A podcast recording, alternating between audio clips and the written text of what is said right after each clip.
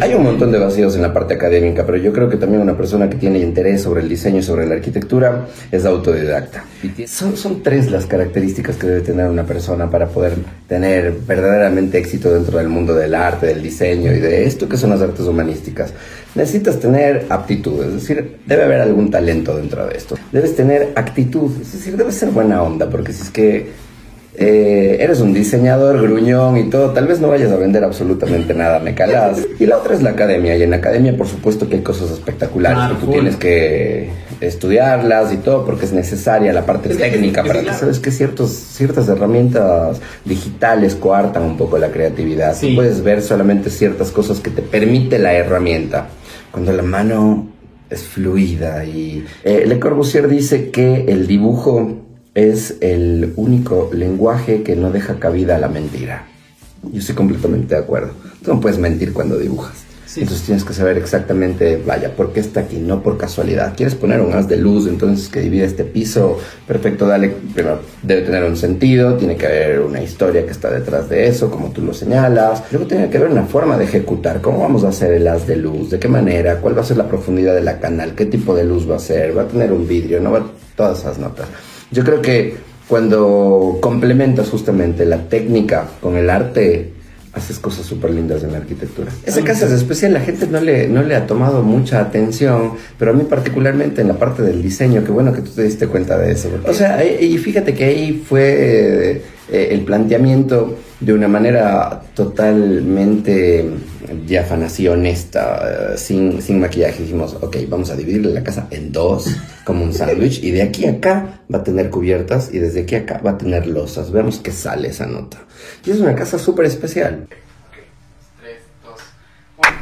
Hoy nos acompaña la cara detrás de los diseños más bacanes, a mi parecer, desde el punto de vista de arquitecto y desde el punto de vista persona en la ciudad de Cuenca. Es una de las oficinas más importantes en la ciudad. Creo que tienes una trayectoria muy grande, te admiro mucho y respeto mucho tu trabajo.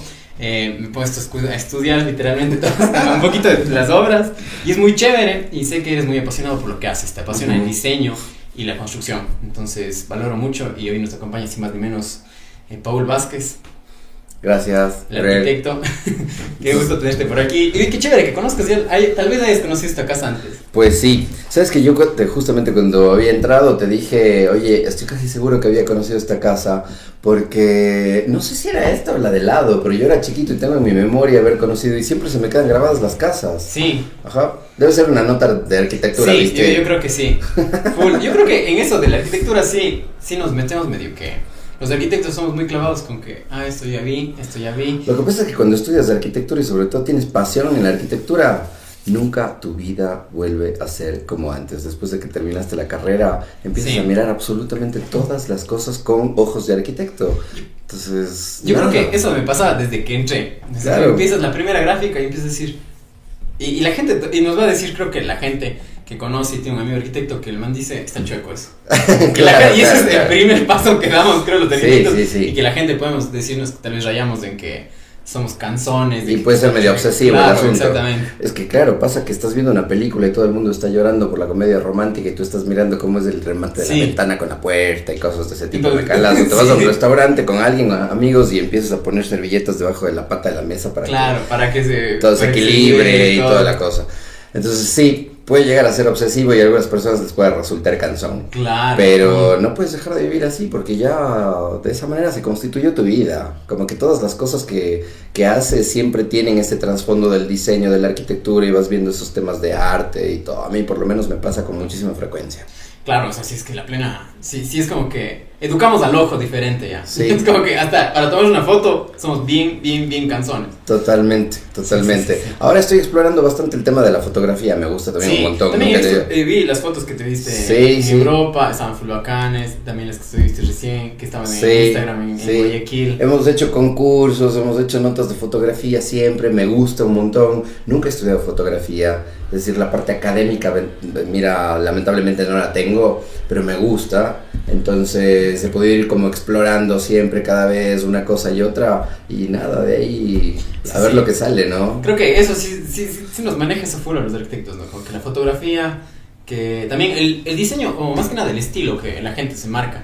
Porque, digamos, hay veces en las cuales, eso conversamos con la, con la Vane, la arquitecta, que se marca full el estilo del arquitecto, de que si bien llega o es extravagante cómo se viste, o es del tip, o, sea, ya sabes que es camisa cuadros, zapatos, ¿cómo se llama? Y es del Claro. que construye. Y claro, Claro. la doble cabina. Entonces sí, Exacto. o si no hay uno de que sale medio extravagante, yo también con mis camisas que me ando haciendo, o con alguna cosita, entonces... Bueno, la personalidad es importantísima porque yo creo que esa es una manera en la cual justamente tú vas a mostrar no solamente con tus diseños, porque con los diseños Claro. es obvio que lo haces, sino también con la forma en la que actúas, en cómo te vistes, cómo te peinas, a los lugares a los que vas, la gente con la que te relacionas. Siempre todo eso va Claro. a mostrar un poco de cuál es tu, tu interés sobre el diseño, ¿no? Sí, sí, sí. Y el diseño como tiene tantas facetas, mira, una de estas es la fotografía, otra es eh, la pintura, luego tienes el diseño mobiliario y todo, hay montones de cosas que, los- con las que puedes explorar y jugar. Claro, y ahorita justo que tocas de esto, me parece súper chévere lo que tú haces de que no, no has dicho solo la arquitectura.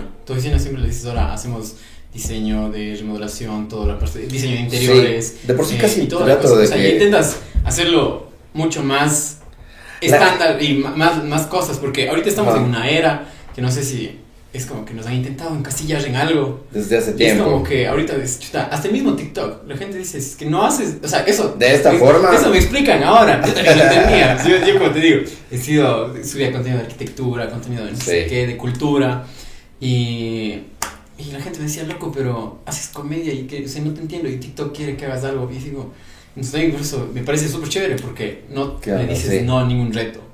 O sea, creo que mm, no, debería- no deberías dejar de explorar las cosas que te gustan, las cosas que te apasionan, independientemente de cuáles de estas sean.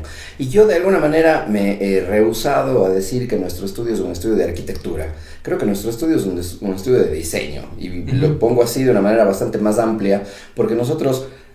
Nos ha tocado diseñar logotipos, nos ha tocado diseñar o tomar fotografías, hacer obras de arte y ya nos vas a ver que en cualquier momento estamos y subimos a nuestro Instagram eh, eh, a nuestro Instagram imágenes de cómo estamos pintando un cuadro, de cómo estamos haciendo una serie de cosas y a la vez tenemos un equipo que está poniendo ladrillos, están haciendo cimentación, están haciendo excavaciones y otro equipo está diseñando mobiliario y a la vez ahora, por ejemplo, primicia, te cuento que vamos a sacar una línea de vajillas. ¿En serio? Qué loco. Sí, súper cool. En, en la tienda que tiene. En la nueva tienda que vamos a tener. Todavía no se abre esa Ah, tienda. todavía no se abre. Sí, sí, sí. Todo Solo vi un que montón de primicias sí, acá. qué loco. pero, pero me parece súper bacán. Sí. Porque aparte también como que hacen de todo. De todo. Lo que veía en la tienda que tiene acá en los niños Lazo. Sí. Eh, eh, Identity. Home Sí. Identity. Home Identity. Es full chévere porque tú dices ahí.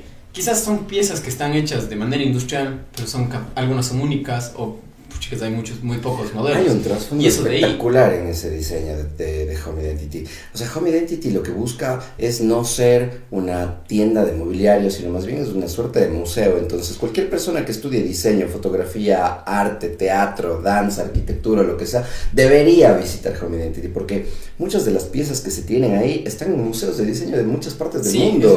En el MoMA, en el Museo de Milán, tienes cosas que están en el Georges Pompidou y todo, que están ahí, que las puedes ver y las puedes tocar, no a través de una revista como normalmente la podrías tener, sino ahí.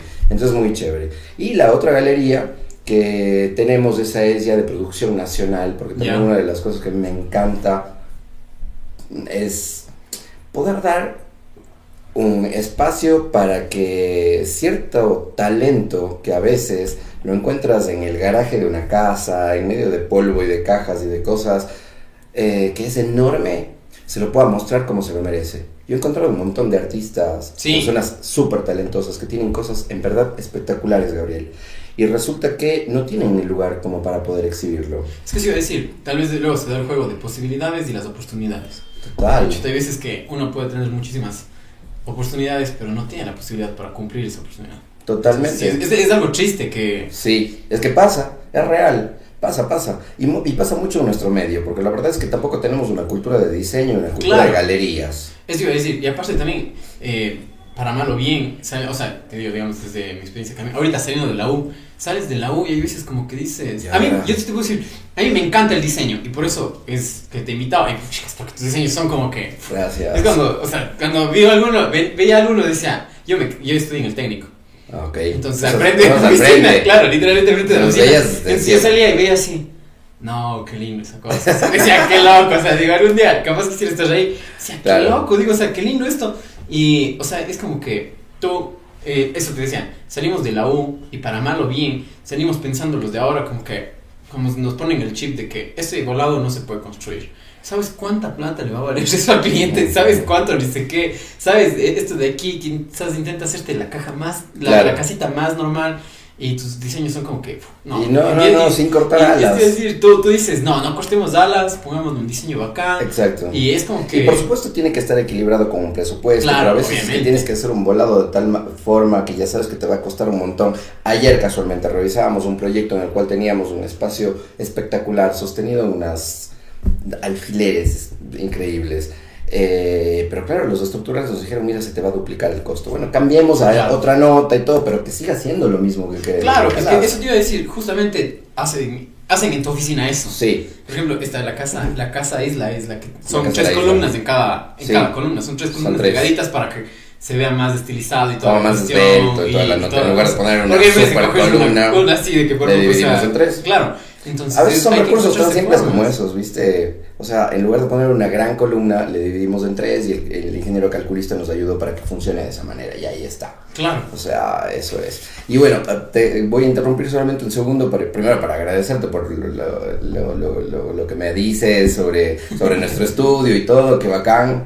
Eh, pero siempre a mí me gusta también comentarle a la gente que la imagen de Paul Vázquez es una y muchas veces, claro, yo estoy relacionado con INAI Arquitectura y a las personas les resulta un poco difícil borrar la imagen de Paul Vázquez de INAI Arquitectura y piensan que todo lo que sale de INAI Arquitectura es mío. Y no es cierto, trabajamos como tres arquitectos y diseñadores que estamos ahí, que es espectacular. Es, un equipazo y veía Es un equipo hermoso. Aparte también cómo se manejan. Yo veía, veía tus historias de decir, vamos a probar materiales Sí, y, yo es la primera vez que puedo decirte, en la U nunca me han dicho, verá, es importante probar los materiales. Como vi tu historia y dije, o sea, es algo obvio que todo el mundo debería hacer, o si no estás ensuciándole, viendo a ver cómo claro, claro. viendo todas las cosas. Y ahí salen tus destrezas con la escoba y toda la cosa, ¿viste? Literalmente, como que dices, en la universidad, ¿por qué no me dieron esto? Y salimos de la U pensando como otra cosa que es Hay un montón de vacíos en la parte académica, pero yo creo que también una persona que tiene interés sobre el diseño sobre la arquitectura es autodidacta y tiene son, son, tres las características que debe tener una persona para poder tener verdaderamente éxito dentro del mundo del arte, del diseño y de esto que son las artes humanísticas. Necesitas tener aptitud, es decir, debe haber algún talento dentro de esto. O sea, tú debes saber pintar, debes saber dibujar, debes saber sobre las formas, sobre el equilibrio, sobre física, sobre ese tipo de cosas que es importante. Debes tener actitud, es decir, debes ser buena onda, porque si es que eh, eres un diseñador gruñón y todo, tal vez no vayas a vender absolutamente nada, me cagas. sí, sí, te. Y la otra es la academia, y en la academia por supuesto que hay cosas espectaculares que tú tienes que estudiarlas y todo porque es necesaria la parte técnica. Es, que claro, eso es decir, hay muchas cosas que, eh, no, ahorita pueden decir, hay muchas personas que dicen, estudio diseño gráfico creana pero ya un arquitecto, un médico no puede hacer eso. Y no manches, a veces piensan, pero que la gente, por estudiar, por ejemplo, artes visuales, sale y te da un, un cartoncito que te dice licenciado en artes visuales y ya te llamas artista, cuando en realidad artista no es una persona que sale de una, de una facultad de artes.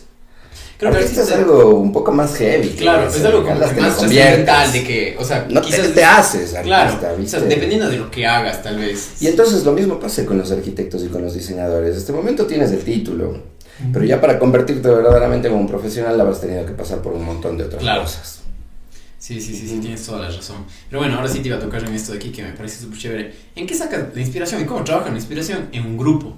Porque, como dices, y bien sé que tengo amigos de ahí, les saludo, que, que trabajan contigo, entonces, de 30 personas, si a veces yo digo taller, entre dos, era como, claro. chicos, o sea, o sea, claro. ¿Cómo nos ponemos de acuerdo? O sea, ¿cómo? Porque, porque es un trabajo grande y es un trabajo que se ve reflejado en todas las casas. Entonces... Lo que pasa es que, mira, hace 11 años, cuando empezó en ahí arquitectura, por supuesto, a mí me tocaba hacer muchísimo del diseño a mí mismo.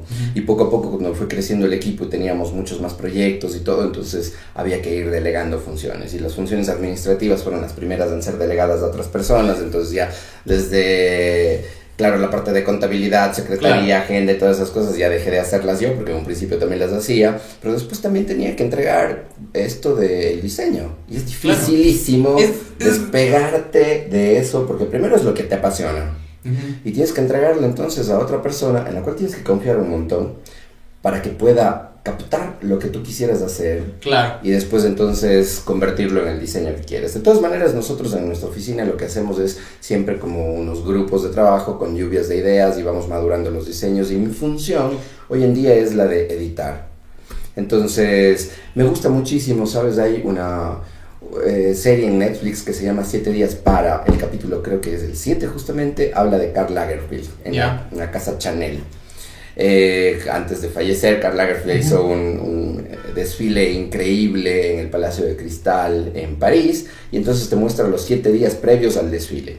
Y tú ves entonces cómo este tipo, eh, de una manera totalmente esforzada, espectacular, va coordinando absolutamente todas las cosas para que en el día 7 eso sea un show espectacular, que quede grabado ya en la memoria de toda la gente. Entonces, a mí me gusta mucho eso, te digo, porque aprendí un montón de que hay que saber delegar las funciones y hay que saber editar, porque al final todo lo que sale de ahí debe tener igual tu, tu soul, tu alma, tu esencia, exacto. Ah, qué loco, pero o sea, igual, es, eso me imagino, es que como tú dices, delegas las funciones, es difícil, y delegar un diseño debe ser más difícil, ¿no? Porque para algunos que siempre nos gusta el diseño es como que chuta, te confío un diseño y es como, sí. será? Y a veces tienes hasta un montón de pena porque sabes que hay, hay, hay, algunos proyectos que son exquisitos y dices, wow, este proyecto me encantaría sentarme todo el fin de semana a hacerlo yo solo y pasarme dos semanas reventándome la cabeza sobre eso, pero claro, tienes otras alternativas, otras obligaciones más bien que, que ya en tu empresa debes atender y no puedes hacerlo. Entonces sí, tienes que aprender a delegar y luego saber editarlo correctamente. Claro, pero me parece espectacular lo que dices, editar luego, porque es como que también es, es valioso lo que tú ya has hecho antes, porque ya has estado inmerso en todo el proceso. Y si, si, no estás inmerso, creo, al inicio del proceso es más difícil luego delegar a alguien porque Total. quizás luego la gente diga, ah, pero es que vos no sabes. Y no, no, no, no es así. O sea, la, la, edición empieza desde la primera línea que se boceta sobre una cartilla. y siempre también dices que siempre es papel y lápiz. Todo. O sea, eh, hoy tuvimos la discusión con un grupo de chicos de la oficina justamente de diseño arquitectónico que querían ver y visualizar todo en 3D y que promueve, que dicen, no, lápiz y papel, aquí tenemos que hacerlo con las manos. Y me decían, pero esto es más rápido, es más fácil, que dice, que lo que pasa es que sabes que ciertos, ciertas herramientas digitales coartan un poco la creatividad. puedes ver solamente ciertas cosas que te permite la herramienta. Cuando la mano es fluida y, y, no sé. Eh, Le Corbusier dice que el dibujo es el único lenguaje que no deja cabida a la mentira. Yo estoy completamente de acuerdo. Tú no puedes mentir cuando dibujas. Sí, es que es la verdad. Es fantástico, entonces es la mejor manera de comunicarte con otra persona. Aquellas personas que tienen la posibilidad de dibujar para expresar una idea, háganlo. Es la mejor manera de expresarte. Es que sí, y también es como que es una forma. Hay muchas personas como aprenden es diferente por ejemplo, hay unos que pagan y le toman apuntes, otros dibujamos a veces para recordarse algo. Este claro, notas y entre, entre textos. Yo veo ahí que tienes dibujitos y palabras y cosas. Entonces, claro. que está bueno. Y ese es como nos hemos educado, tal vez. A ti te funciona, quién sabe si yo veo tu cuaderno no entiendo Claro, sí, es que eso iba a decir, ese es, ese es como que la mentalidad de cada uno, ¿no? Como que es bastante el que quieres reflejar o que no. Sí. Entonces, pero bueno, oye, ahora sí te iba a preguntar, eh, ¿qué te hace ser tan así, tan detallista con los, o sea, literalmente redundante, con los detalles. Porque es algo, verás, en la casa, en el, acá en el Alcázar, en el hotel, me parece espectacular cuando dices esto de, nos dimos el trabajo de hacer una línea, un vacío donde hay de luz y se muestre la diferencia entre esto es lo que es antiguo y acá es la nueva construcción. Como si es que hubiese cortado más de sí, luz la casa. digo, no, digo, o sea, es algo como que yo, yo escuché eso y dije, no puede ser posible. Digo, o sea, esto de aquí, yo, yo moría en la universidad por hacer algo así. Pero los profes te dijeron que no. Porque no sé qué, que porque. Y a mí, te digo esto porque a mí, no sé si has visto tal vez mis videos que yo hago. de, de, no, o sea, pero digamos, no, no los de el que pilas. Entonces. Aparte. Es que también creo contenido de, de, de, todo. Algo de cultura, de ciudad, así. Ah, cool. Entonces, me gusta esto porque quizás, no sé si tengas también la perspectiva, que detrás de todo hay una historia. Totalmente. Y, y, quizás detrás de todos los diseños hay una historia que contar. Claro, Entonces, debe. debe, que no hay, y que la gente, y la gente, y la gente literalmente eh, quizás puede decir, ay, qué linda casa, pero no sabe cuál es la historia detrás de ese diseño. Totalmente. Y es como que... Es, mal- es muy fácil juzgar, además. Sí, es muy fácil Sin juzgar, saber qué es lo saber que qué pasó pasó. para poder llegar a eso. Sí, o si no en la casa de Vergel que te habían dicho que no saques nada de vegetación y solo sacaste un árbol de mango. Claro. que es como que dices, hay, Eso cosas, hay pequeños también. detalles que, que, o sea, yo digo, estas cosas se deben contar. Ya, ya próximamente tal vez ya me verás haciendo contenido de arquitectura, contando historias de, de ¿cómo Bacán. se llama así? Me parece con el, con el estilo de lo que yo manejo en las ciudades. Me parece hermoso, Sí, sí, fantástico. entonces, sí. ¿Qué, qué es lo que te lleva a ser tan detallista con los detalles? A ver, em, yo creo que eh, la profesión en la que estamos tiene un componente artístico enorme. Eh, y hoy en día con el arte contemporáneo, ¿sabes qué? Se están perdiendo muchísimas cosas. Entonces tú puedes entrar a un museo de arte contemporáneo y ves simplemente ahí un pedazo de papeles botados en el centro de un lugar y te dicen que eso es arte. Y por ahí tal vez no te causa ninguna sensación, no te causa ninguna emoción y todo. Y eso está como distorsionando un poco de lo que verdaderamente Eso nos iba a gusta a los artistas, a los diseñadores y a los arquitectos, que es transmitir emociones. Entonces, eh, la arquitectura tiene ese componente artístico que es importantísimo y luego tiene ese componente técnico que le hace también una ciencia fantástica. Entonces, eh, cuando conjugas las dos cosas, vienen los detalles. Entonces tienes que saber exactamente, vaya, por qué está aquí, no por casualidad. ¿Quieres poner un haz de luz entonces que divide este piso? Perfecto, dale, pero debe tener un sentido, tiene que haber una historia que está detrás de eso, como tú lo señalas. Claro. Tiene que haber, claro, todo un abstract para poder hacer eso. Luego tiene que haber una forma de ejecutar. ¿Cómo vamos a hacer el haz de luz? ¿De qué manera? ¿Cuál va a ser la profundidad de la canal? ¿Qué tipo de luz va a ser? ¿Va a tener un vidrio? ¿No va? Todas esas notas. Yo creo que cuando complementas justamente la técnica con el arte, haces cosas súper lindas en la arquitectura. Y es que eso te iba a decir, y también es como que, es que te digo, porque yo también soy súper detallista en esto, de que, por ejemplo, tú decías en esta, era que si no estoy mal es en la charla de Arquicad, en la charla de, de, de Graphisoft, cuando comentas esto de también la casa OC, que son unas casas adosadas, que Sí. sé que al, al ojo de cualquier persona dijera, son casas de esas que son repetidas, son gemelas, pero no, son, son simple- o sea, literalmente parece eso, te da la impresión. Pero no, igual están orientadas así, como que los bloques parece que Claro. están ubicados de misma, misma forma, pero hay pequeños detallitos como que en la una tiene dos divisiones de la ventana, en la otra tiene una. Que a veces la gente así, puede no gente- advertirlos. y es que, la gente no, no lo ve. Pero lo es siente. que- eso a decir. Eso es lo chévere. Porque inclusive dices en esa casa, son muy similares, o sea, podrían decir que son similares, pero tienen detalles que les, les diferencia bastante. Lo lindo del diseño es que, em, como tú ya lo mencionaste, a veces hay detalles que se pasan, la- las personas no los van a ver. Tal vez los arquitectos o los diseñadores que estamos acostumbrados a ver detalles podremos entonces fijarnos en, mira, oye, cómo puso la rastrera de este alto y por qué tiene esa línea ahí. El resto de gente simplemente pasa caminando. Pero algo pasó en estas personas que pasaron por ahí caminando que van a tener una experiencia completamente diferente a como si estuviesen caminando en otro espacio. Entonces estas cuestiones hacen que la sensación esté ahí, en la piel, en el aire, ¿sabes? Eh, y eso es lo lindo. No sé, para mí el diseño y la arquitectura es algo que, onda Pinky Cerebro, puede cambiar el mundo. Sí, a mí también me parece algo así porque tú das este dato de que el 87% de la vida de una persona pasas dentro de una Y eso fue casa o antes de pandemia, verás. Sí, y es algo como que, pa, que- escuchas eso en pandemia y dices, ahí entiendes el por qué la casa debe construir un arquitecto y no el maestro Juan, literal. Total. Entonces es como que en, en- en pandemia nos dimos cuenta que quizás el cuarto es muy pequeño, Claro. quizás lo que sea. Está mal puesta la Claro, ventana, no está en el, en el lugar correcto, Claro, el tamaño, el, el color, las texturas no están bien, Y- y hay eco. Sí, cosas es decir, digamos, o sea, literalmente lo que tú dices, la arquitectura y los espacios pueden cambiar la vida de la gente. Es brutal, es increíble cómo, es increíble. La gente todavía tal vez no dimensiona tanto de lo que puede hacer en verdad la arquitectura en ese sentido y el diseño en general en ese sentido, pero puede llegar a tocar las fibras más íntimas de las personas. Entonces, eh, hemos tenido gratísimas oportunidades de trabajar con ciertas familias que por ejemplo se han reencontrado luego de que terminaron la casa, terminaron la casa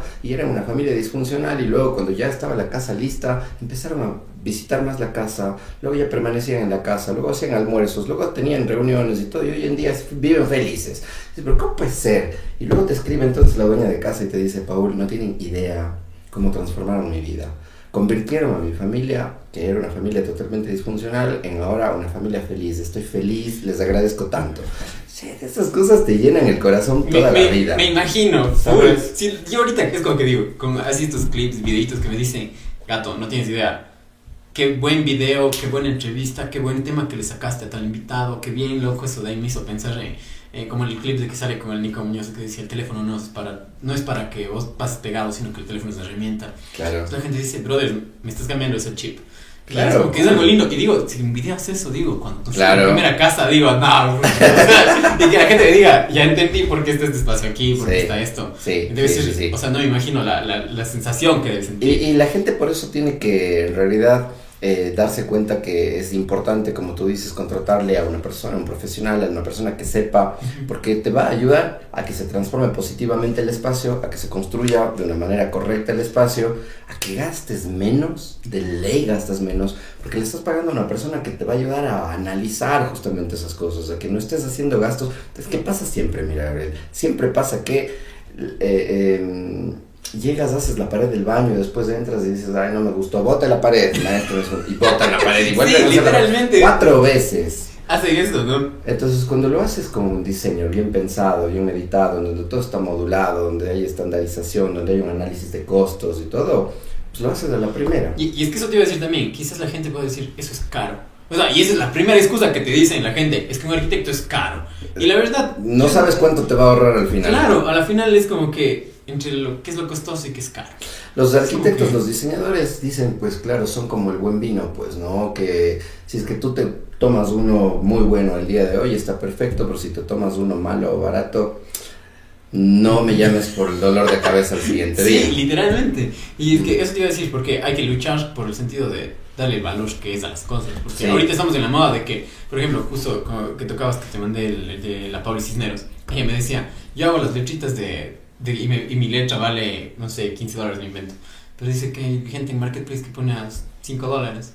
Es como que hay que luchar ahorita por el que, el que está haciendo, es el trabajo que es. Sí. Y te veo, tu trabajo es algo espectacular. Aparte tu página, todas las cuestiones, cómo lo manejan en ahí, es súper chévere. Es o sea, súper pulcro y limpio en el sentido de, se ve que es algo integral. De que no solamente es, se queda que construir mi casa y no, sino estás dando una experiencia y tal vez un cambio de vida a la gente. Sí, eso buscamos. Buscamos que la experiencia justamente sea integral. Primero por los servicios que ofrecemos dentro de la oficina y luego, por supuesto, por la imagen que tratamos de proyectar. Mi Instagram personal lo manejo yo mismo y vengo haciendo este rato una historia en el carro antes de encontrarme contigo porque me perdí y toda la cosa. Pero de ahí las páginas de Home Identity, las de Nuluxo, las de Inaí Arquitectura son manejadas por supuesto dentro de la oficina y hacemos una revisión de qué es lo que queremos mostrar a la gente eh, y hay, hay cosas súper chéveres, es decir, eh, a veces la gente no escatima en, en, en, pensar un poquito de por qué están hechas de esa manera claro. ciertas publicaciones, por ejemplo, pero nosotros en el mes de marzo en Home Identity hicimos una, una publicación o varias publicaciones durante todo ese mes dedicados exclusivamente a mujeres y resaltamos entonces eh, varias mujeres arquitectas y diseñadoras que han hecho cosas espectaculares y las publicábamos y todo, y súper cool. Y asimismo te pasa en el mes de septiembre, que es el mes del diseño industrial, entonces buscamos claro. objetos de diseño industrial y cosas de ese tipo, porque al final creo que también nuestra responsabilidad es educar, para que la gente pueda valorarnos. Debemos nosotros explicarles a las personas por qué es importante claro. la arquitectura y el diseño. Porque eso te iba a decir, tú en la, en la misma charla de Graphisoft, de Archicad, decías de que si quieres vivir de la arquitectura tienes que o sea es importante la pasión pero también tienes que verlo como que es, Esto es, es un negocio, negocio literal He peleado con un montón de gente sí, por hay eso gente que, pero sí así es, es, que hay gente que luego te dice no cobres el diseño es como que no manches. No o sea qué te pasa así como que luego te dicen ah o cobran un dólar el diseño y es como que no, no o sea. O sea yo he visto cartelitos que dicen un dólar por cada metro cuadrado claro. en la ciudad. Entonces no sé por qué alguien quisiera estar regalando su trabajo claro. me parece increíble y luego el daño que eso nos hace al resto de diseñadores y arquitectos es heavy. Es, es, como que dañan el mercado. Por supuesto. Literalmente porque luego al, al final del día terminan diciendo, no, ese de ahí es carísimo. Es que siempre te va, va a haber alguien que se dé el trabajito de compararte y luego claro. va a decir, mira, el, lo tuyo cuesta 15 dólares el metro y allá cobran uno. ¿Qué es lo que está pasando? Sí, exactamente eso te iba a decir. Sí, sí, pasan cosas así. Por eso es que creo eh, es importante que nosotros que podamos estar frente a una cámara, que puedes hacer un podcast, que puedes estar en Instagram, que puedes relacionarte en la academia, ser profesor o dar charlas o lo que sea, hable sobre el diseño, sobre la propiedad intelectual, sobre el valor de este, de cómo cambian las vidas, lo que estamos hablando ahorita, me parece fantástico, porque así la gente entiende más y lo valora. Es que lo valora, porque digamos, quizás lo vendes de otra forma, porque... Y, y, eso es triste, porque quizás en la U le damos más peso al taller, como que hicimos el diseño, es algo... Y sales de la U y quizás la vida profesional, algunos te quitan el, el, diseño, no vale nada. O sea, te hacen así, es, es, como que triste la, la realidad que salimos, algunos decimos, te, y pack te dicen, no, así no. Sí. Y es como que te dan el se cambia tanto el contraste de decir, ah, pucha, que se encantaba diseñar y toda la cuestión. Y resulta que por diseñar no puedo vivir. Y luego los diseños te dicen que no puedes vivir. Tengo amigos que me han dicho, loco, y que diseñaban súper chévere, que hemos trabajado en proyectos juntos, y todos me dicen, loco, ahorita me dedico a construir. Y así como que el diseño Dice, claro. el diseño no te da. yo digo, no, pues es posible, loco, si para eso, para eso me metí en arquitectura. Y nuestra oficina, esa es otra de las cosas por las cuales también yo hablo de que nuestra oficina es una oficina de diseño más que de arquitectura. Uno de los capítulos es la arquitectura, porque nosotros no construimos nosotros nos dedicamos exclusivamente a diseñar.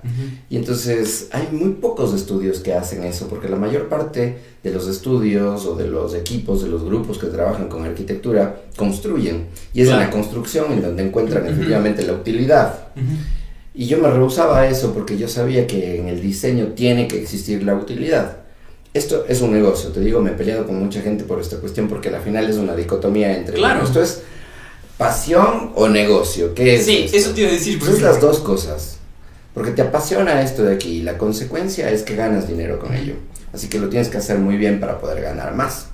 Pero tienes que pensarlo como un negocio, entonces tienes que buscar que, claro, los, los tiempos se reduzcan, que estandarices, que un montón de cosas y estrategias que puedes tener para que esto se convierta en un negocio efectivamente. Pero creo que eh, lo principal es que tú mismo lo entiendas, que esto es un negocio y que tienes que vivir de esto y que luego eso lo transmitas a las otras personas para que ellos también lo entiendan. Educar. Claro, ¿y te costó eso? ¿O te costó cambiar a ti también el chip? ¿O no? Desde que saliste de la U dijiste, no, yo me voy a, de ley al diseño y no. Yo me voy de ley al diseño, era mi plan siempre. Siempre. Pero claro, al principio, pues, nada, no, no, no tenía, pero o sea, le pedía prestadas las sillas a mi mamá para poder llevarla al estudio porque no teníamos sillas y una serie de cosas. Entonces, eh, no, pues fue heavy pasar desde lo que empezó hace 11 años a donde estamos en este momento. Ha sido un poco más de una década en donde hemos dado 20 mil trampolines, ¿sabes? Una cosa de locos lo que claro, nos ha pasado sí, sí, ahí. Me imagino. Y aparte es una trayectoria súper chévere la que tienen, porque con sus, con sus diseños también se van notando y se van marcando. Pero digamos, justo veía la casa, esta la... A ver, la casa, déjame ver, está aquí notado el nombre. La casa OC, que está en... Desde afuera es una casa normal. Y me parece súper chévere, y eso te toco porque es como para que la gente que vaya y se dé una vuelta que estamos diciendo estas casas, vea, vea y conozca, porque tú ves la foto de afuera y dices, ah, es una casa normal, que tal vez es de condominio, sí. sí pero entras y ves la foto y dices, tiene una sala doble altura y pues dices, no he visto esto en una casa condominio. Claro, claro. Tiene características siempre que van a ser importantes. Es más, de por sí hay muchísimas casas, depende en dónde, ¿no? Pero a mí me gusta muchísimo. Ahora terminamos una casa, que es una casa que tú le ves de frente y es una casa que dices, mm, está chévere, la casa es una casa linda. Hasta que abres la puerta. Y en el momento de que abres la puerta, entonces es un... Y claro. un efecto wow brutal.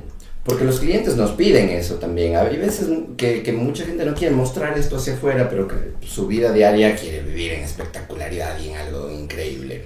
Entonces muchas de nuestras casas, eh, no te puedo decir que todas, pero creo que muchas de nuestras casas cumplen con esto de que hay espacios que te deslumbran. Si, me pongo así en una tablita como que dijera, desde el alcázar de la casa ahorita que te comento, son como que ves de afuera y dices, ah, una cosa y pum. O sea, la misma, la misma, el alcázar, ves desde el otro lado, desde el patio que tienen ahí ellos. Claro. Y es un edificio, como que tú dices, es un edificio y estoy viendo algo así como... ¿Qué onda? ¿Qué es esto? Es como que, ¿qué, qué es esto de aquí? ¿Qué onda? La primera vez que entré y dije, no es que loco, tengo que conocer al arquitecto. Lo chévere de ese proyecto es que además se pudo plantear algo que está metido en el centro histórico de la ciudad, en un área que es patrimonial totalmente, con edificaciones que están catalogadas en el nivel más alto de, de, valor histórico, patrimonial, un edificio completamente moderno, contemporáneo. Entonces, eh, es chévere el poder hacer ese tipo de intervenciones. Ahora mismo estamos haciendo, no puedo revelar demasiado. So, so, creo que vi la historia, ¿no? Sí. Yo estuve atrás, estuve en- por atrás de ahí el otro día, por ahí. ¿En serio? Sí, sí, sí. Qué loco. Pero Es- veía todo eso y digo, eh, ya vi la historia y dije, tengo que ver eso cuando salga. Estamos haciendo un proyecto de restauración, porque también, debo decir, qué buena onda que son todas las personas del municipio, gracias por acolitar y por, por facilitar todos los trámites y toda la cuestión, pero falta abrir la mente. sí, O sea, cuando tú estás en otros lados, qué pena que tengamos que viajar para darnos cuenta de que podemos hacer otras cosas también, ¿no? Por eso también creo que viajar es una enciclopedia increíble y cada vez que tengas la oportunidad de hacerlo, debes hacerlo. Pero entonces cuando estás en otros lados, ves arquitectura de una riqueza increíble. eh, elementos, pucha, que, que los encontramos solamente en revistas y todo, y las intervenciones arquitectónicas de la remodelación o de la puesta en el nuevo uso son wow. Y utilizan materiales súper contemporáneos, y utilizan tecnología contemporánea, y utilizan una serie de cosas porque estamos viviendo, perdóname, en el 2021. Entonces, aquí nos enfocamos muchísimo de una manera bastante romántica, lo cual me parece que tiene su lado positivo, en que si es que vas a restaurar una casa, entonces tienes que hacerlo con la viguita de madera, deja la viga de madera y tiene que ser la viga de madera. La puerta entonces tiene que ser, no es que esta casa eh, tenía este tipo de pisos, tiene que ser el mismo piso. Y al final terminas entonces solamente maquillando lo que antes era viejo, poniéndole nuevo y ya está. me, me, me, cal- me calzaste literalmente el pensamiento, porque eso yo decía cuando, eh, para bien o para mal, yo eh, hice las, trabajé en las, en las herrerías cuando fue la reconstrucción. Y yo estaba en el proceso de escoger una, una especialidad en la U. ¿Ya? Que creo que de ley cogiste diseño arquitectónico, ¿no es cierto? Entonces, yo estaba, dije, ok, diseño arquitectónico es mi pasión, pero digo, tengo que trabajar, tengo mi bebé, toda la cuestión, y decía, no me va a dar tiempo este diseño arquitectónico. Entonces, digo, chuta, centro planificación y conservación. Para bien o para mal, entro a trabajar en las herrerías ¿Y? y digo, así como que chévere, digo, aprendes los detalles, qué loco, porque en vernáculas, o sea, es diferente ver clases a que ver cómo se está construyendo. Totalmente. Entonces decía, qué locura esto. Pero yo cuando ya no entendí fue cuando alguien escuché decir esto de, ay, qué linda la casa, el color huevo. Y yo así, ¿cómo, cómo? Digo, o sea, es la misma casa que entré, simplemente está maquillada. Exacto. Y es como que, y no le, y no le cachaba. Es, que, que- que es, muy, es, es muy respetable para la gente que le encanta eso, pero no Me parece bien el tema de, de, o sea, y es una tendencia que está correcta Claro. el hecho de poder restaurar una casa conservando estrictamente Sí. los materiales que ésta tenía, sin caer en falsos históricos, por supuesto. Pero a mí me parece mucho más dinámico, interesante, más rico el que entonces el arquitecto o el diseñador pueda Claro. tener una propuesta de restauración. Y Es, eso es, es lo que eso es lo que a haciendo mí me parece más chévere, porque chuta es como que saber intervenir, quizás ya decir como que ya, ok, esta casa ya cumplió su vida, ¿no? Cumplió sus años de vida y podemos darle una nueva vida, pero con esto, así. Además, cala que hay nuevos usos, pues. Entonces, hace 150 años, cuando se había hecho esa casa, probablemente no habían ventanas que te permitían aislamiento acústico. Claro, Y este rato tienes una posibilidad de hacerlo. Y el municipio dice, no, no puedes cambiar por una ventana de aislamiento acústico porque no es original de la casa. claro. Y Yo sé que no es original de la casa, pero si es que tengo la posibilidad de hacerlo y adentro voy a tener una habitación de hotel, Claro, entonces, y afuera hay una huelga. Sí, literal, Lo que tengo que hacer es poner una ventana con aislamiento acústico. Entonces hay un montón de cosas que yo creo que se tienen que refrescar en la mentalidad de muchas personas y entre ellos, claro, las Claro. personas que están dirigiendo. más, más que refrescar, es como que sí se sería refrescar, como que decir quizás unos parámetros de decir, ok, pero empiezas a hacer esto, pero que cumpla con una normita, ¿sí? A mí me parece que están súper bien las leyes, o sea, las normas están bien hechas y todo, pero todo eso tiene que ser interpretado siempre con el ojo y el criterio de una persona. Solamente un ser humano con sensibilidad Sí. te va a poder decir, oye, creo que está bien hacer esto Claro. aquí, ¿no? O sea, hazlo. Y por eso entonces las, las posiciones de dirección de este tema de centro histórico o algo así son tan importantes porque desde ahí debería entonces concebirse una visión que te diga, ok, vamos a poder hacer la pirámide del Louvre, porque se hizo una pirámide de cristal con estructura aeroespacial en cristales templados en la mitad de uno de los lugares neurálgicos de, Pa- de París, en donde habían edificios que tienen 400 años de historia.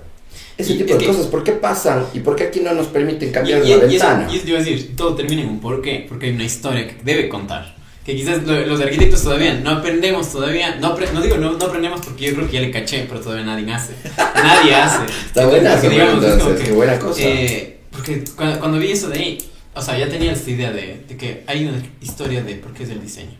Y que quizás no es para justificar una, una, una que la gente te juzgue o no, sino es para darle más vida o para de cuando la gente llega y diga, ah, es que esto es Ponerle valor. A mí, a mí me encanta cuando llego a un lado y digo, ¿qué pasa en esta casa? O sea, no llego y pregunto de frente cuántos se murieron aquí. Claro, claro, pero, Digo, pero digo, ¿qué pasa en esta casa? ¿Qué pasó? ¿Qué, ¿Qué, ¿Qué cayó esto? O sea, a mí me gusta mucho eh, la historia que puede venir de algo. Y siento que, como te digo, en todas tus casas debe haber una historia de fondo. Siempre. De que por qué, y que quizás la gente, el cliente o lo que sea, no sabe por qué, pero se puede, se puede contar a través de eso. Sí, sí, sí, sí, sí. A veces mucha gente, nuevamente te repito esto, juzga sin saber muy bien qué es lo que está detrás de ese diseño. Los propios clientes muchas veces. Eh, dicen, pero es que yo quería que ponga el dormitorio en tal lado, hoy día me pasó. Y claro, luego con los arquitectos decíamos, por Dios, pero es que analizamos un mes completo, técnicamente, mm, artísticamente, con todas las, las ópticas posibles entre un grupo de profesionales que además hacemos eso todos los días. Y decimos, mira, lo mejor que puedes hacer es ponerle acá a tu dormitorio, porque vas a tener mejor visibilidad, porque el solimento va a estar mejor, porque las ventanas van a estar dirigidas de tal Una serie de notas. Pero pues, alguien que no conoce todo esto de que trabajaste un mes para poder decir aquí va esto, acá simplemente puede llegar y decir, no, aquí no va el dormitorio, va, y ya está. ¿Sabes? Sí, literalmente. Entonces eso. Pero bueno, entonces, este tema te contaba, viste, de, de esta nueva restauración que estamos haciendo, a mí me emociona una barbaridad porque creo yo que va a crear un precedente aquí en la ciudad de Cuenca. Es la primera en la cual vamos a poder mirar todos los materiales crudos. Es como si lo hubiéramos desnudado esa casa para mostrar todo lo que estaba por debajo de los enlucidos. Y vas a mostrar entonces esa parte medio visceral de la casa, cómo son los sistemas constructivos, el adobe, el bajaré. O sea, va a ser toda una experiencia Mezclado con un look súper contemporáneo de vidrios acrílicos, iluminación de cintas LED y cosas así. Entonces te vas a meter en una casa eh, de hace 150 años probablemente, pero te vas a sentir en el futuro. Sí, me, ya, entonces ya desde ahorita como que digo, no, necesito conocer eso porque, porque me encanta. Cuando digamos veía las fotos de la casa Cobalco y es como que digo, no. Sí. Ese volado es como El volado es increíble. Sí, sí. Eh, también cómo batallar con el, el, el criterio del cliente. Porque esa es otra. Para un arquitecto puede decir, es mi bebé lo que estoy haciendo, esto se ve hermoso. Y capaz el, el, cliente dice, no le cacho y no me gusta. Eh, y, capaz puede pasar eso, debe pasar, ¿no? O sea, obvio, ¿Cómo manejas eso de ahí? Porque cuando, o sea, literalmente, para mal o para bien, los arquitectos tenemos medio un ego muy... A veces decimos, está lindísimo, y pa, alguien que no le guste, o el mismo cliente, como que dices... A, a, mí, a mí verás que cuando, te digo, cuando el tema es totalmente subjetivo, y alguien te dice, a mí esto no me gusta, lo puedo admitir perfectamente, porque si es que es algo de gusto, pues no tiene por qué gustar a mí el color rojo y a ti el color verde, y ya eso, ya está. Eh, el tema es cuando no se ve la parte técnica de por qué entonces está planteado de esa manera el proyecto. Entonces es importante que tú le puedas explicar a tu cliente antes de que pueda hacer cualquier crítica, antes de que pueda emitir cualquier criterio, el el motivo por el cual tú has tomado ese camino o, hemos tomado dentro de nuestro estudio ese camino para poderles plantear algo así. Entonces, eh, si con todo eso, efectivamente tu cliente te pide cambios o algo así, me parece que es lo perfecto, se está bien.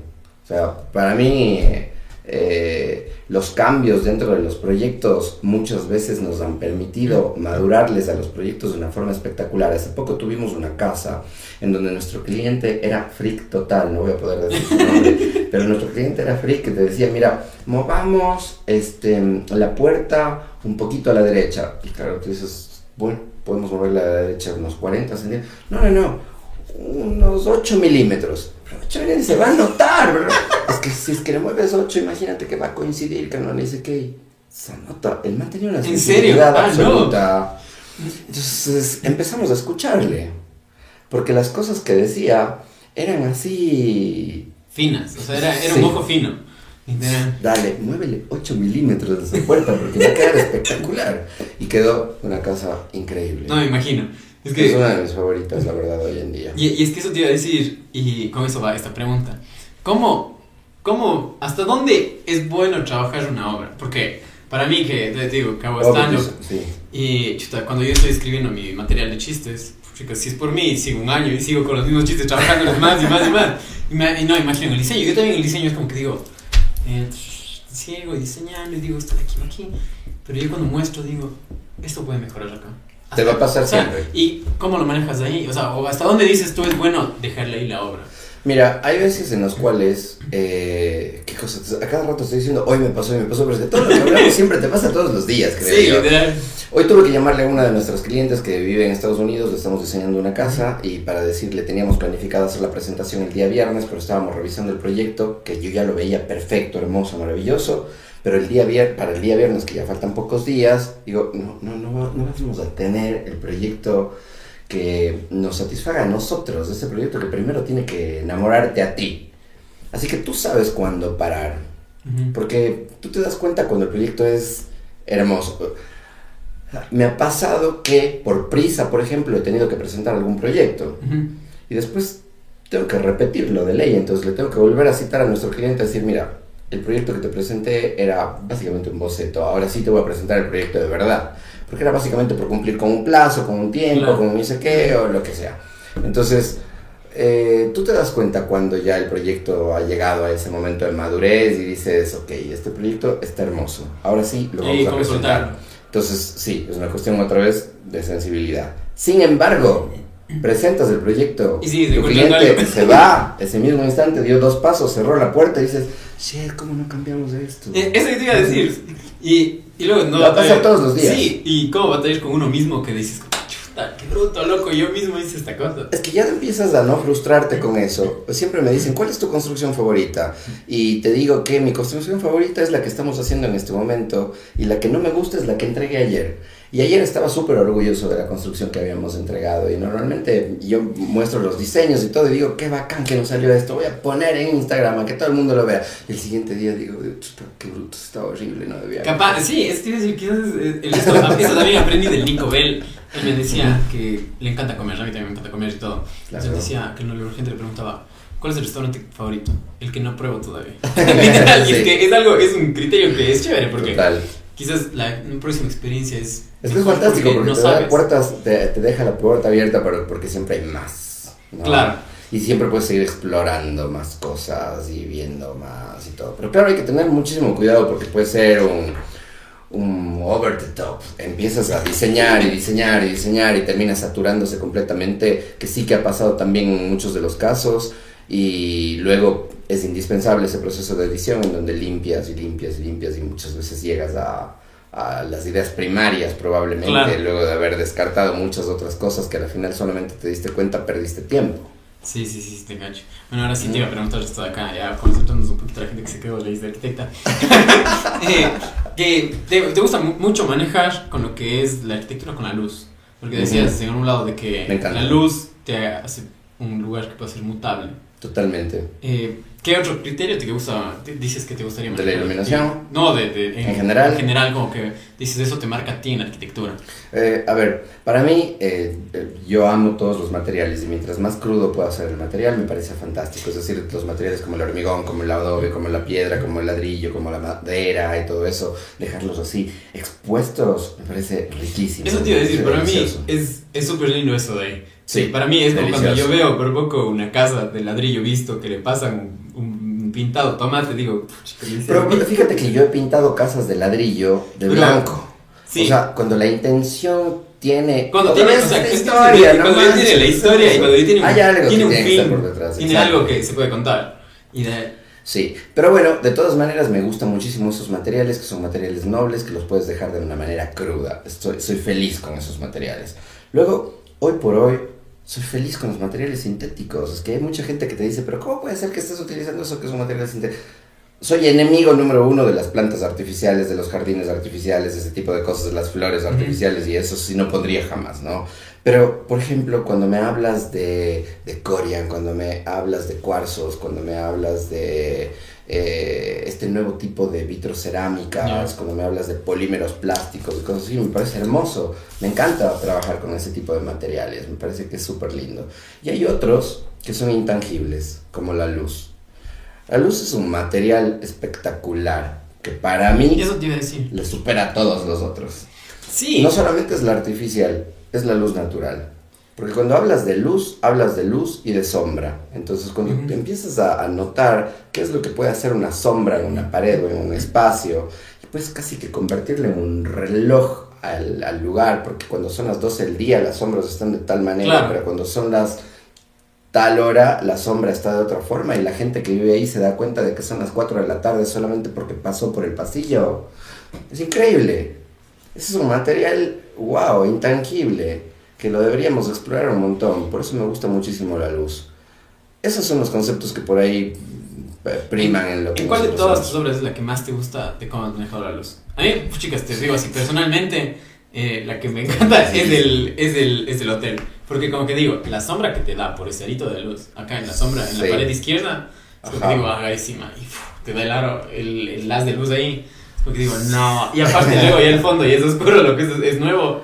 Como dices, no, se ve un contraste tan... Por eso teoría del color es fundamental, o sea, tienes que saber sobre teoría del color, tienes que saber sobre contrastes, contrastes de color, contrastes no solamente de color, sino de cantidad, de forma y una serie de cosas, me parece indispensable.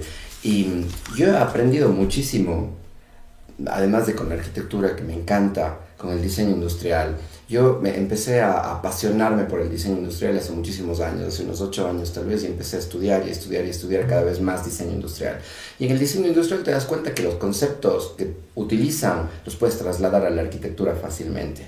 Hay lámparas que están diseñadas de una forma increíble, que bien podrían ser tu casa. Claro. Entonces, cuando trasladas esto de aquí, que era un objeto, al espacio en general, wow, tienes cosas en verdad hermosísimas. Que eso te iba a decir también, porque siempre, siempre veo que en algunas casas tienes arte full loco. El otro día también veía que subías la historia esta de, era un cubo.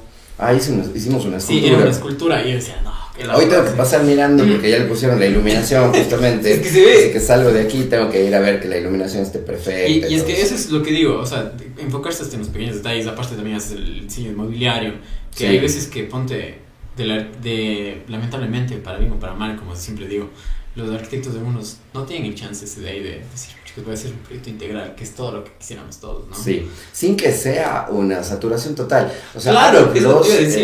eh, porque claro. hay que ser sutil. Hace en la casa, ay, no me acuerdo cuál, pero le colocabas la, el, ay, esa alfombra. cosas. eh, Entonces, como que digo, no, que Sí. Podemos diseñarte el mueble, el Sí. piso, la alfombra. A ver, hicimos un hotel en donde diseñamos hasta el vestuario de las personas que están dentro del ¿En hotel para que coordine con el resto del diseño interior. Cala tú. Entonces, en lugar de, de- Y no es quitarle trabajo a los diseñadores Claro, no, de es modas que- ni nada de eso, te sino a la verdad es que era una onda de que todo tenía que componerse de la misma forma. Entonces, al final sí que nos asesoramos de diseñadores textiles y todo eso, pero la idea tenía que venir de nosotros porque teníamos Claro. el concepto de qué es lo que tenía que pasar en ese hotel. Y terminamos diseñando el traje de los botones, de los meseros, de las personas que llevan las maletas, de las personas de recepción, eh, de los ejecutivos. Fue espectacular. Terminamos diseñando entonces la parte de los textiles. Es ¿Y, increíble. ¿Y cómo das ese paso de decir, voy a diseñar, de diseñar del hotel, de diseñar Claro. todo? Eh, pues eh, casi que ni nos piden nuestros clientes, sino ya un poco se sorprenden en este momento. Es que eso te iba a decir, tal vez es como que yo también digo a veces, como que digo, quiero diseñar algo y, y quisiera irme hasta todo. Así cuando, Sí. por ejemplo, quiero sacar mis camisas ahora y digo, ya, ya tengo hecho hasta provoco el diseño de la funda, de cómo, Cool. de cómo, me- cómo me pagara. Pero eso es como que la pasión que le mete a los que le gusta el diseño. Creo que ni te das cuenta en el momento Claro, que estás es- rebasando la barrera. Porque... como, que, di- como que dices, ok, me estaba pagando hasta aquí y creo que tengo Sí, sí, sí. El otro día me acuerdo, estaba re chistoso porque le encuentro a uno de nuestros diseñadores que sufría así. Le digo, chuta, ¿qué está pasando? ¿Por qué estás así sufriendo y todo? Porque estamos en el diseño del hotel, que dice que estamos diseñando un hotel. Eh, estoy en el diseño del hotel y todo. Y le digo, ¿qué pasa? No consigo las pantuflas en el color que necesitamos. ¿En serio? No, no consigo, que ne- vienen solo en este color y que podemos conseguirlas así, pero si es que le mandamos a bordar una cosa. Ya, cool, bacán. Ok, sigue buscando, está chévere. Qué, qué loco, pero qué, chévere tener esa experiencia también. con- Jamás. Y con tu equipo. Y aparte veo que siempre te llevas bien con tu equipo, porque es como que también mis compañeros, que, eh, mis amigos que trabajan ahí, me dicen, loco, no tienes idea. Así, pero loco, es, es, otra, es otra cosa así, porque uno trabajamos juntos en otro lado.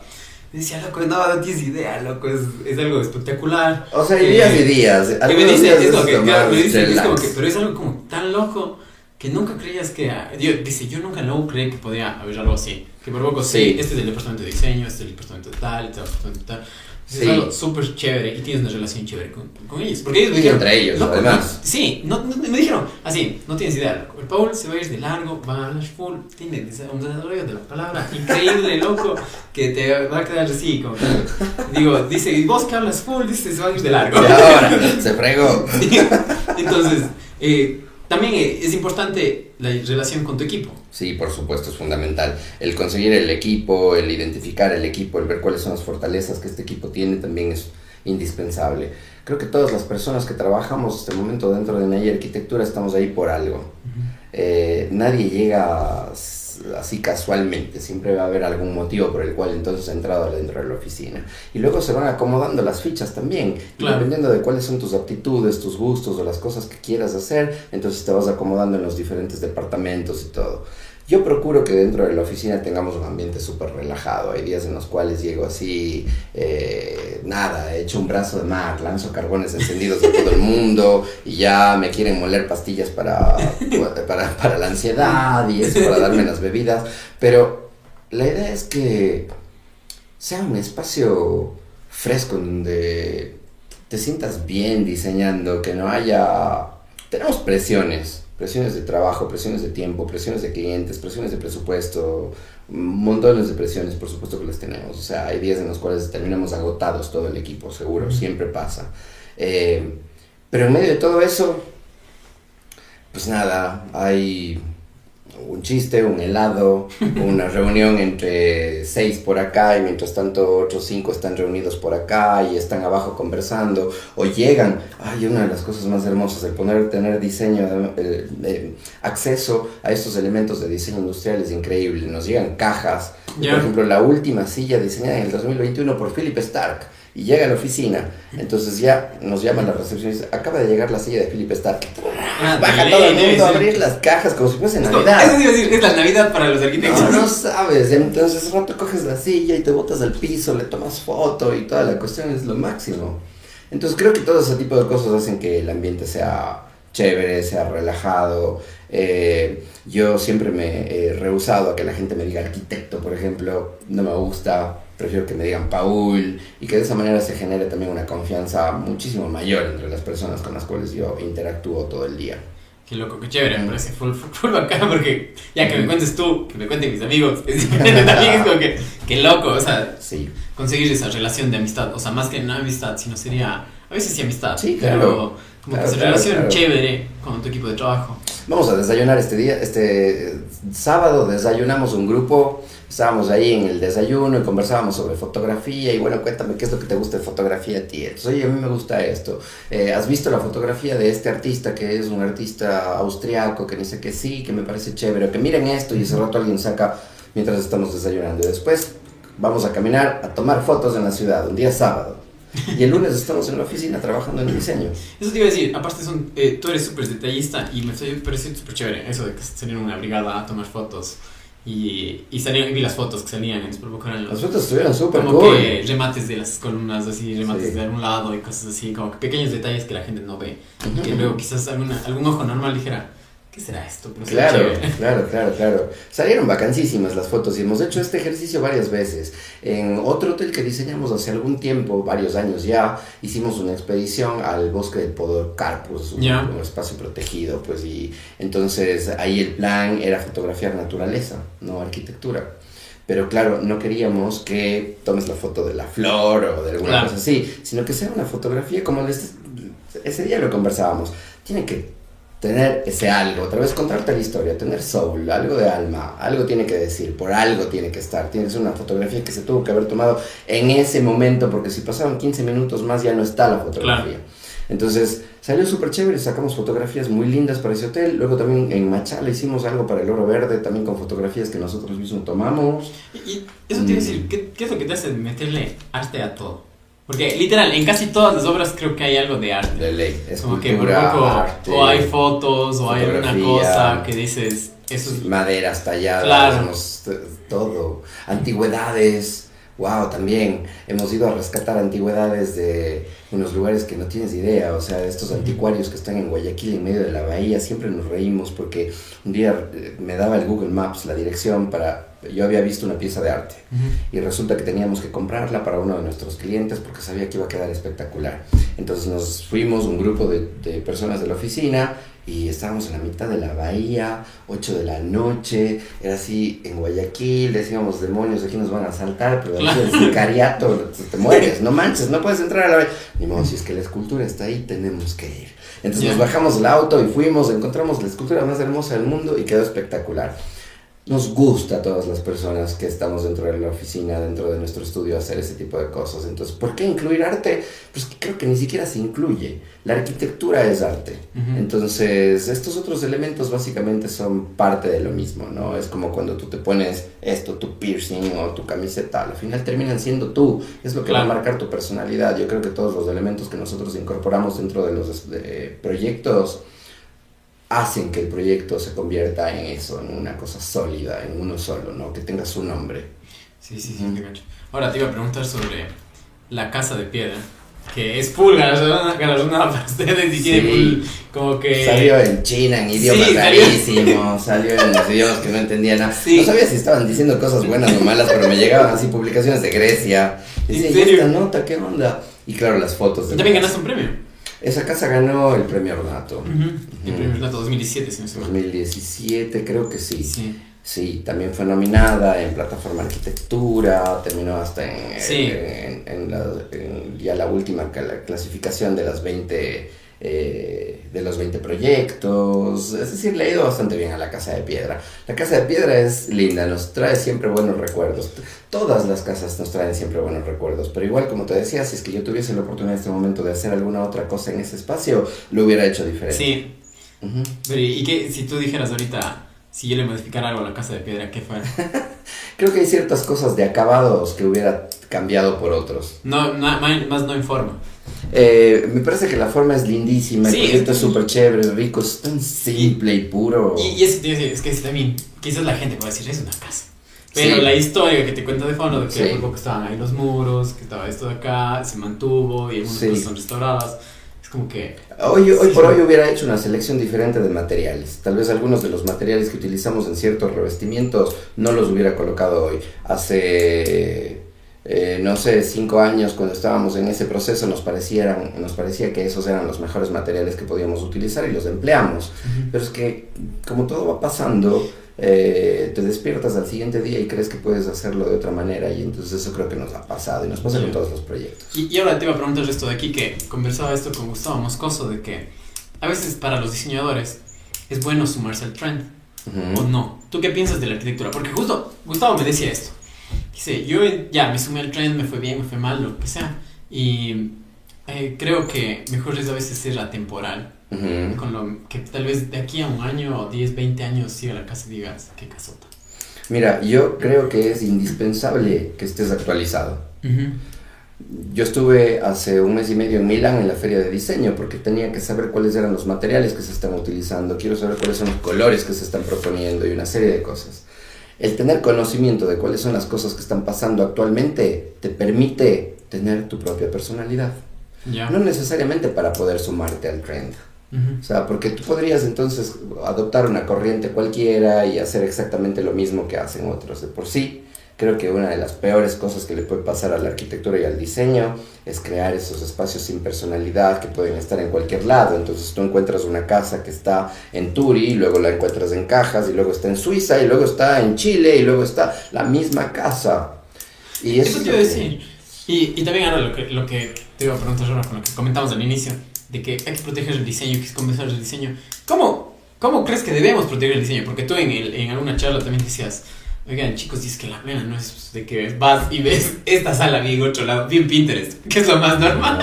Entonces debe pasar full. ¿Y cómo, cómo proteges eso de ahí como los arquitectos? Porque literalmente sí, siempre dices, eh, quizás me, me, ha pasado y también digo así como que ya yo tuve una idea, pero pago otra persona volvió esa idea, pero sabes que está ahí, sabes de dónde salió. Muchas cosas, es espectacular eso. El hecho de que tú tengas em, la posibilidad de conocer lugares y todo, van dejando dentro de ti como que muchísimo, mucha información que probablemente no la utilizas todos los días, pero cuando estás diseñando, de algún lado sale.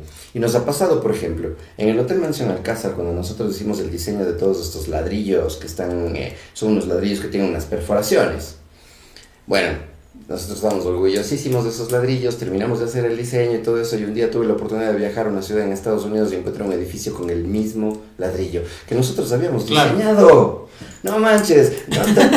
yo les prohíbo tener Pinterest a las personas que trabajan de nuestra oficina, para nada. O sea, los clientes son los únicos, porque no les puedo prohibir que están con licencia de enviarte algo de Pinterest y cosas así, o House y esas cosas. Pero dentro de la oficina que alguien abra un Pinterest y diga, es que algo más o menos así, pues nada, es expulsado claro, es mismo instante multa. Es como que, o sea, me, me pasa como que full, digo así. Y, no. y, es como que ya también, cuando educas el ojo, ya sabes, dices, no sé, hasta puedes decir, no sé cuándo, pero yo ya vi eso. Y ya no, me pasó, estaba caminando con un amigo en esta calle y encuentro un edificio que tenía exactamente el mismo ladrillo que nosotros habíamos diseñado y dije, no, no puede ser. Es que nosotros diseñamos esto para un hotel en Cuenca y este rato estoy eh, 8.000 kilómetros de, distancia de este lugar y encuentro el ladrillo que nosotros hicimos. Dices, o sea, demonios, todo está diseñado.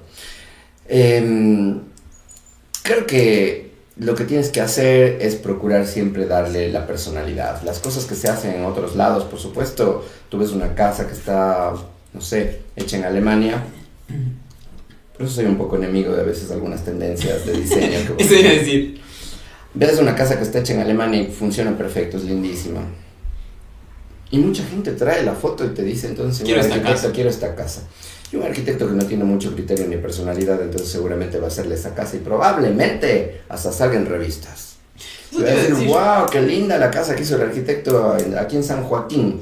Pero la es casa, una casa que estaba en Alemania. Eso te iba a decir, aparte también, como que me parece súper bacán y admiro haces porque te digo, no, eh, ponte en la casa Pedral.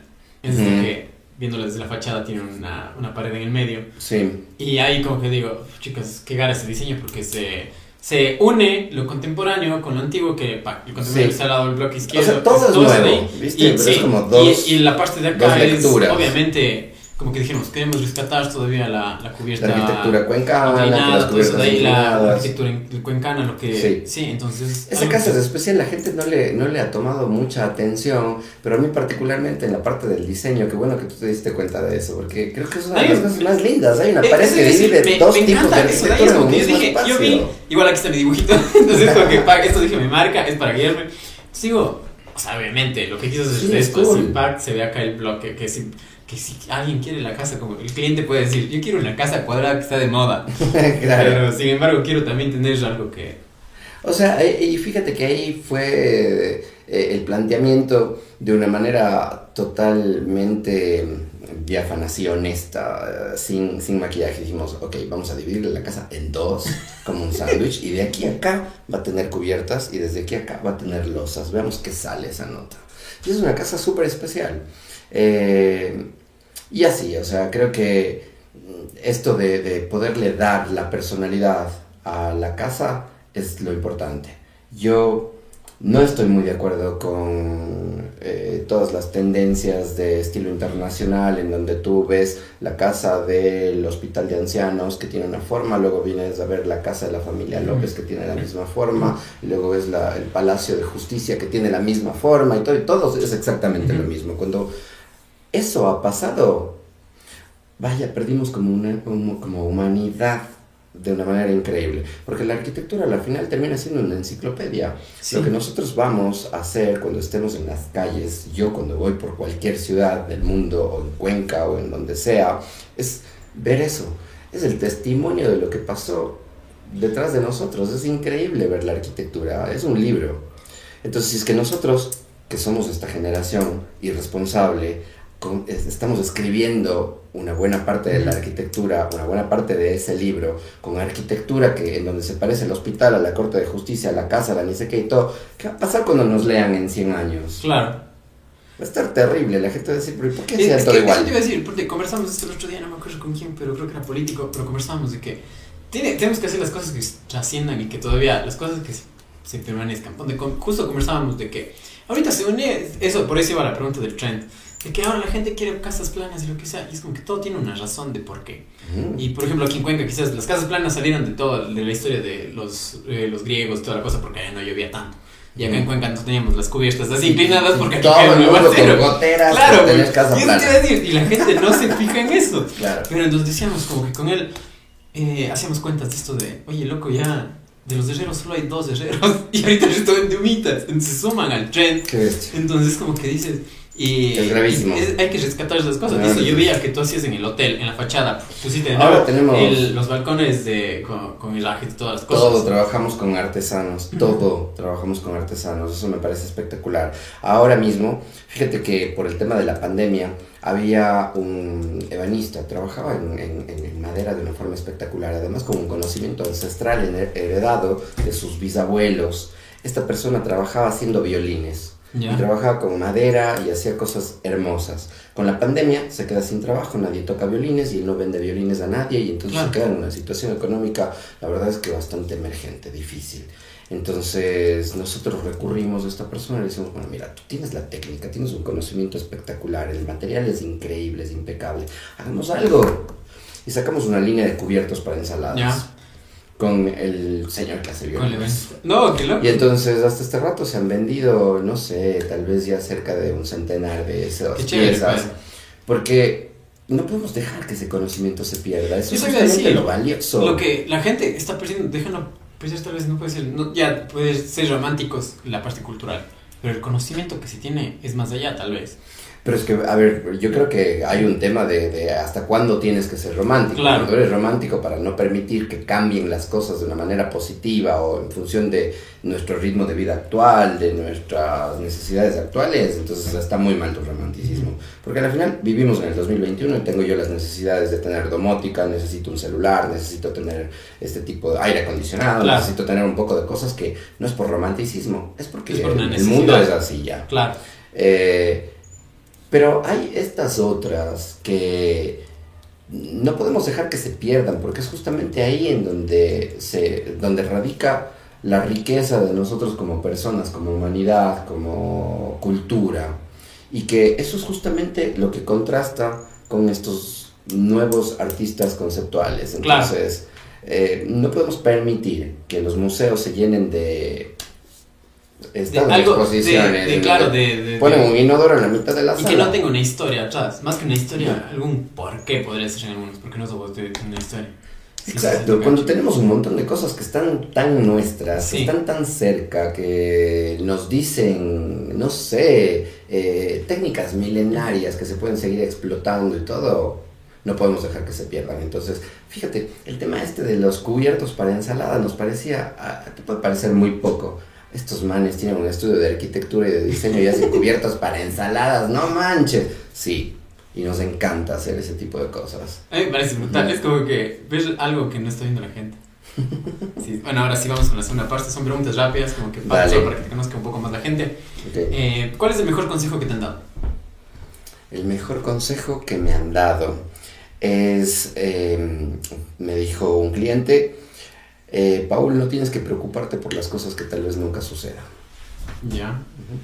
Ahora, el peor consejo. Eh, tengo unos amigos que son tóxicos, que ellos me dan consejos muy malos normalmente cuando salimos. Sí.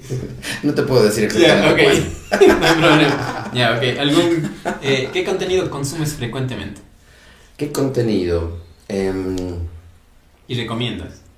Pues a mí me gusta muchísimo eh, lo que tiene que ver con diseño industrial y arte, te digo, sinceramente, me parece espectacular. Mucho más que de arquitectura inclusive. Pero todos los libros o contenido que puede ser digital, eh, me encanta. Hoy, eh, en estos días, estoy pero totalmente enganchado con Avelina Lesper, que es una crítica de arte mexicana Ya. y le veo en todo lado y le busco y cada vez que hace una entrevista me la veo completa y así. Me gusta muchísimo este tema de- del arte y eso. Ya, qué chévere. Ahora, ¿algún libro, contenido, no sé, que te cambió así el chip? Eh, la historia del diseño de Renato de Fusco para mí es el mejor libro de diseño que puede existir. Sí, Ujú. buenísimo. Ahora, eh, ¿cuáles son tus tres, esta es la última, ¿cuáles son tus tres pilares que crees que te definen a ti? Como arquitecto y como persona. Así como que pilares, valores, no sé. A ver, ah, yo procuro ser sumamente justo en las cosas. Me gusta muchísimo que las cosas sean así justas. Entonces, cuando tiene que, eh, cuando tenemos que perjudicarnos nosotros mismos, nos tenemos que perjudicar nosotros mismos siempre y cuando encontremos que eso en realidad sea la parte justa. Es decir, envías tú, por ejemplo, una proforma a un cliente y te equivocaste y pusiste un cero menos, ni modo, a nada. Vamos a tener que buscar de dónde sacar ese cero para nosotros solventar nuestros gastos, pero el cliente tiene que pagar lo que tiene que pagar. Entonces me encanta ese tema de la justicia en eso. Em, eh, me gusta muchísimo en cuanto ya al diseño y todo eso, que las cosas, no te digo que, que todo sea innovación, es muy difícil, de por sí la creatividad me parece que es una palabra súper eh, dura, creativo, es como que casi pienso que solamente Dios tiene la posibilidad de crear y nosotros como seres humanos la verdad es que no podríamos sino solamente transformar ciertas cosas y todo. Pero por lo menos que nosotros tengamos la posibilidad de innovar lo más que podamos. Entonces, eh, cuando llega a ti un proyecto, a mí me gusta muchísimo el poder decir, bueno, ¿y qué más? O sea, me aburro de esta urbanización o esta casa. Estoy aburridísimo, hay que ver algo que le haga esto especial. Entonces el buscar y buscar y buscar y buscar y buscar insaciablemente, que además es por ahí puede ser una, una, virtud, pero también puede ser un defecto por el perfeccionismo, hasta que no encuentres, te saturas y te agobias y te da jaqueca y todo, creo que puede ser una segunda, eh, uno de estos segundos pilares, ¿no? Este perfeccionismo y el buscar siempre algo más de esto.